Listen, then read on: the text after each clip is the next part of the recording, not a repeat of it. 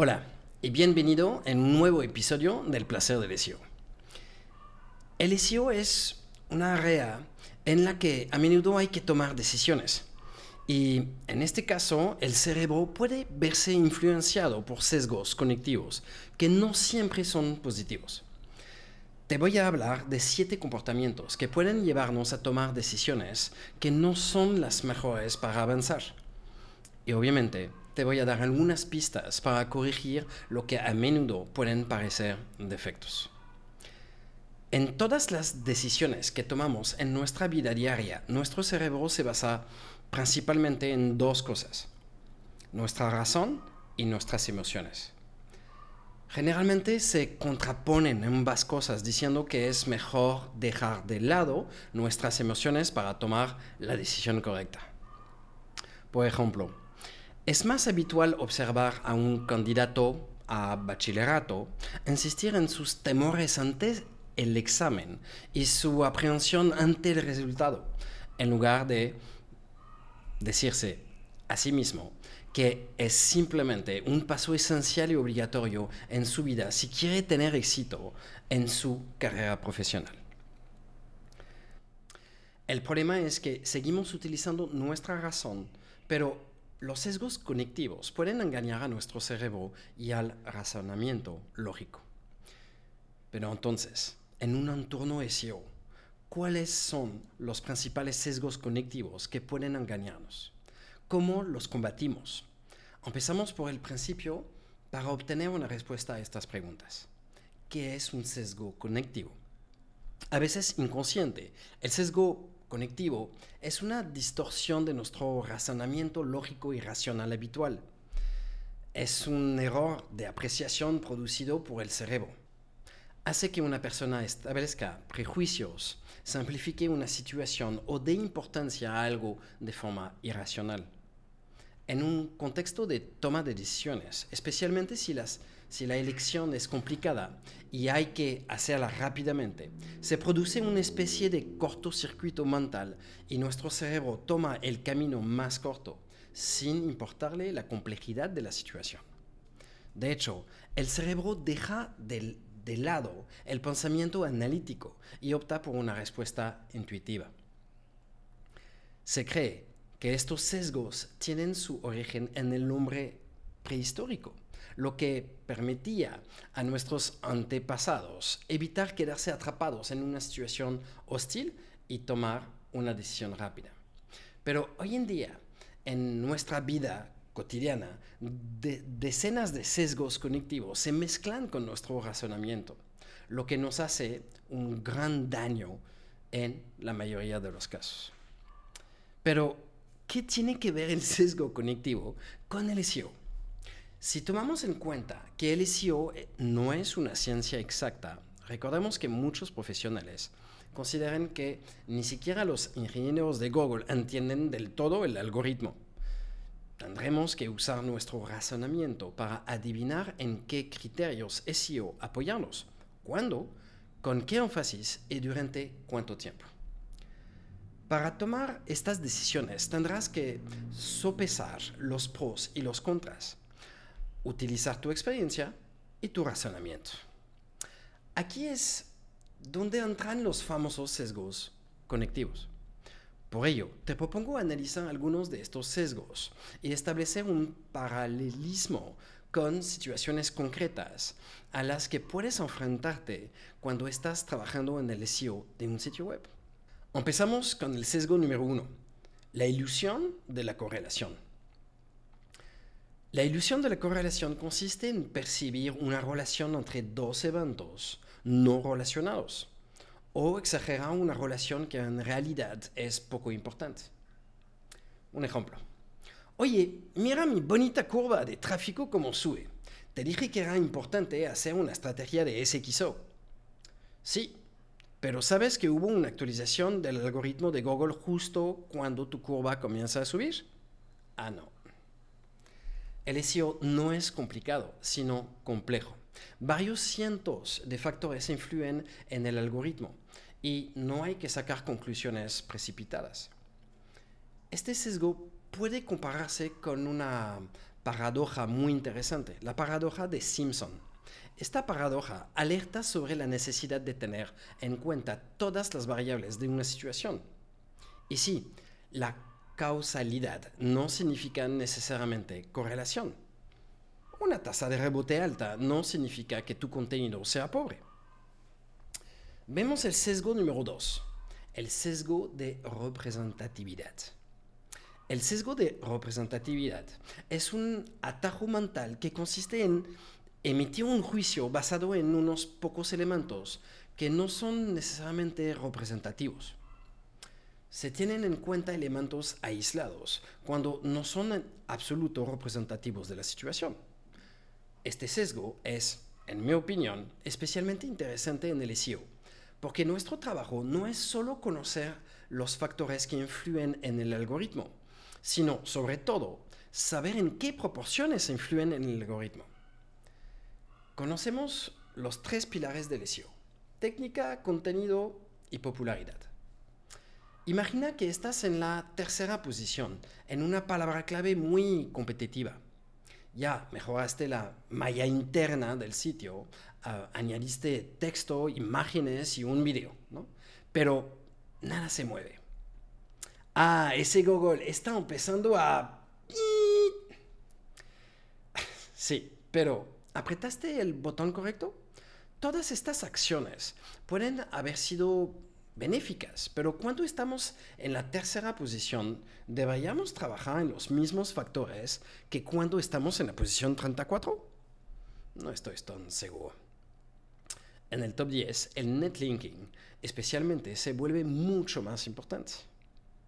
Vemos ahorita el sesgo número 3, el sesgo del costo hundido.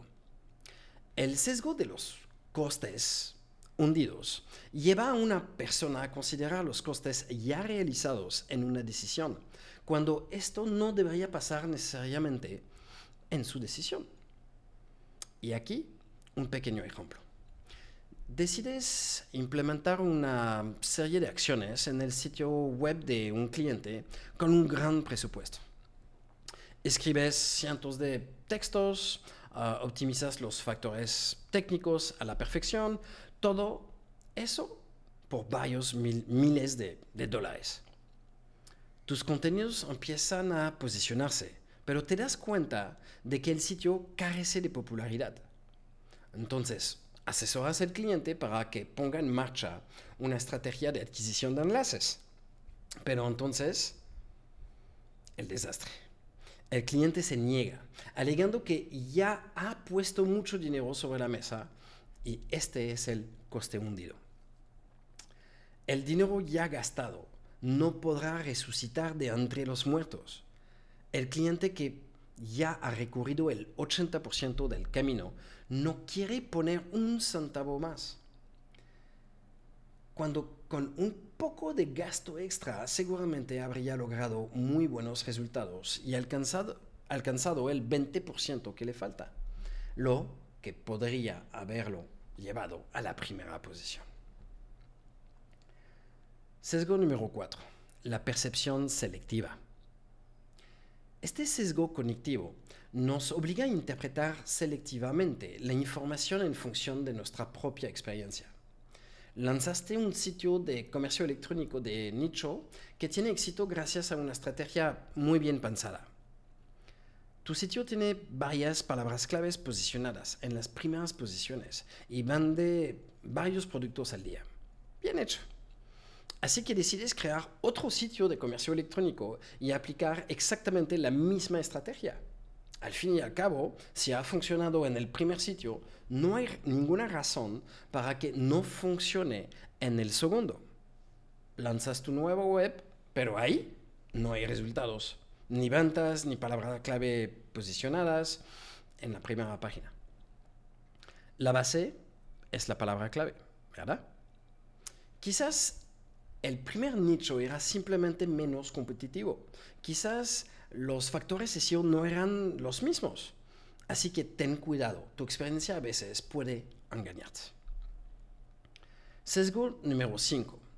El sesgo de disponibilidad. Este sesgo consiste en no buscar más información que la disponible de forma inmediata. Solo te basas en lo que sabes, información en la memoria, y en lo que está inmediatamente disponible. Una pequeña búsqueda en Google bastará, ¿no? Un sesgo tan común en SEO, donde muchas agencias se quedan en la teoría y no prueban ellas mismas las estrategias que proponen a sus clientes. Hazte una sencilla pregunta. ¿Es el algoritmo de Google el mismo hoy que hace 10 años? Obviamente no. Por eso es tan importante en SEO mantener una vigilancia constante, hacer pruebas de manera regular e ir a la pesca de la información adecuada. Como las cosas están en evolución perpetua, sobre todo en SEO, te aconsejo que primero cruces tus fuentes. ¿Qué dice Google sobre la calidad del contenido? ¿Qué dicen los profesionales del SEO? ¿Qué pienso yo? Sobre todo yo cuáles son los resultados de mis pruebas y mi experiencia en el tema. En segundo lugar, recuerda que lo que es cierto hoy puede no serlo mañana y pasarlo mañana. Estar siempre alerta y ser proactivo. El sesgo número 6. El sesgo de la intencionalidad. Este sesgo consiste en percibir la acción de una voluntad o una decisión detrás de lo fortuito o accidental. ¿Utiliza Google los datos de su navegador Google Chrome para sacar conclusiones y hacer evolucionar su algoritmo? ¿Utiliza Google los datos de Google Analytics para conocer el comportamiento de los usuarios? ¿El descenso tipo sandbox es el fruto de una decisión manual o algorítmica? Todas estas preguntas, que si fuéramos realmente honestos, deberíamos responder lógicamente, no lo sé. Y sin embargo, algunos consideran, con razón o no, no importa, que Google interviene manualmente en mucho más situaciones de las que creamos. Mito o realidad. Juzga tú mismo, pero ten cuidado con los señuelos de nuestro cerebro. Pasamos al sesgo número 7, el último, el sesgo de confirmación. Se trata de la tendencia a validar tus propias opiniones con las autoridades que las que confirman y a rechazar de plano las autoridades que las refutan. Tradicionalmente hay dos visiones del SEO. La visión Black Hat es indispensable saltarse las recomendaciones directrices de Google y la visión White Hat. Hay que seguir al pie de la letra las recomendaciones de Google. Cuando dos conceptos entran en conflicto, tendremos que rechazar fácilmente y con demasiada rapidez la otra visión sin presionar demasiado nuestro propio pensamiento. De hecho, para tranquilizarnos, nuestro cerebro es muy bueno en eso. La mayoría de la gente ni siquiera tiene en cuenta las ideas de la otra parte, ya que está segura de que su opinión es la correcta. Sin embargo, recurrir a un amplio abanico de ideas nos permite construir nuestra opinión de forma más sólida y construir un argumento con más vigor. Si eres Black Hat, lee o relee con atención las recomendaciones de Google si eres White Hat, infórmate de las últimas técnicas para manipular el algoritmo. No cuesta nada y se gana siempre. Como puedes ver, nuestro cerebro nos juega malas pasadas todos los días. La toma de decisiones es un proceso conectivo complejo que requiere que tengamos en cuenta varios factores. El SEO es la prueba viviente de esta complejidad un entorno que cambia rápidamente, cientos de factores a tener en cuenta, opiniones divergentes sobre muchos temas. Quizá por eso algunos consideran que el SEO es un, es un arte. No sabemos la verdad, pero podemos acercarnos mucho. Así que Caza los prejuicios cognitivos, no tomes decisiones demasiado rápido, toma distancia de los sucesos y las noticias y recuerda, que la humildad y la duda son una fortaleza, nunca una debilidad. Gracias.